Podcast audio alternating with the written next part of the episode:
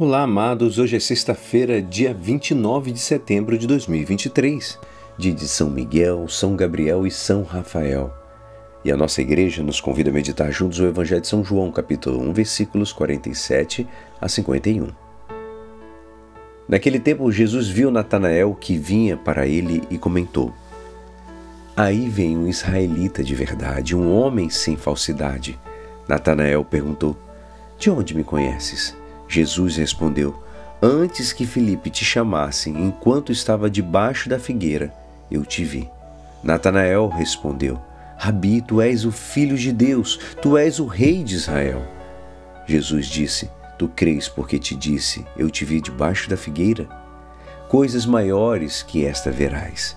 Jesus continuou: Em verdade, em verdade vos digo vereis o céu aberto e os anjos de Deus subindo e descendo sobre o Filho do Homem.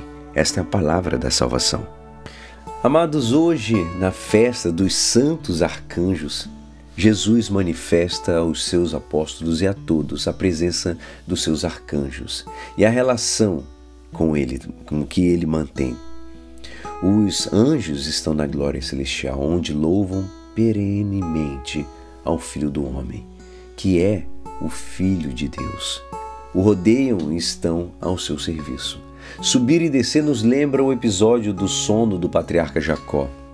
Quem dormindo sobre uma pedra durante sua viagem à terra de origem de sua família, que é Mesopotâmia, enxerga os anjos que descem e sobem por uma misteriosa escada que une o céu e a terra enquanto Deus mesmo está de pé junto dele e lhe comunica a sua mensagem.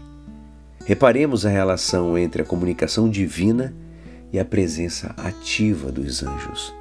Deste modo, Gabriel, Miguel e Rafael aparecem na Bíblia como presentes das vicissitudes terrenas e levando aos homens, como nos diz São Gregório Magno, as comunicações por meio de Sua presença e Suas mesmas ações que mudam decisivamente nossas vidas.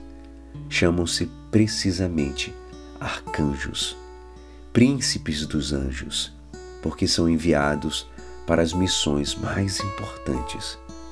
Gabriel foi enviado para anunciar a Maria Santíssima a concepção virginal do Filho de Deus, que é o princípio da nossa redenção. Miguel luta contra os anjos rebeldes e os expulsa do céu.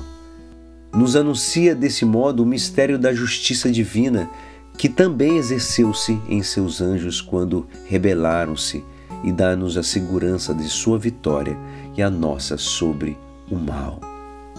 Rafael acompanha Tobias Júnior e defende e o aconselha e cura finalmente o pai Tobit. Por essa via nos anuncia a presença dos anjos junto a cada um de nós, o anjo que chamamos de anjos da guarda. Aprendamos, amados, nesta celebração dos arcanjos que sobem e descem sobre o Filho do Homem que serve a Deus, mas servem em nosso benefício, dão glória à Santíssima Trindade e fazem também servindo-nos. Em consequência, vejamos que devoção lhe devemos e quanta gratidão ao Pai que os envia para o nosso bem. E é assim, esperançoso que esta palavra poderá te ajudar no dia de hoje que me despeço. Meu nome é Alisson Castro e até amanhã. Amém.